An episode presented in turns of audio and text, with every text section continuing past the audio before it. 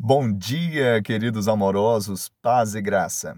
Ora, se invocais como Pai aquele que, sem acepção de pessoas, julga segundo as obras de cada um, portai-vos com temor durante o tempo da vossa peregrinação.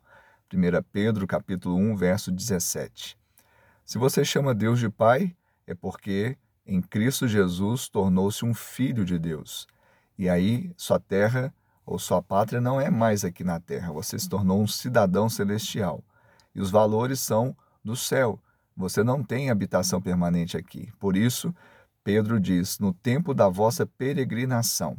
Ou seja, o tempo que nós passarmos aqui devemos viver com temor. Temor, a palavra, ela remete não a um medo servil de um escravo, mas da reverência amorosa de um filho. E nós sabemos que Deus, ele julga mas a palavra grega quer dizer julga, buscando encontrar algo bom. Que ele encontre em nós este algo bom que ele mesmo colocou em nós, que é o próprio amor do Filho, para que nós vivamos aqui para a glória do Senhor. Deus te abençoe, em nome de Jesus.